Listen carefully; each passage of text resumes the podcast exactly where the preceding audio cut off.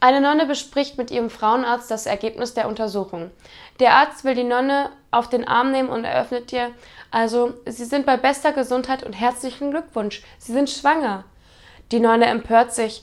Also, was die Leute heutzutage alles auf die Kerzen schmieren.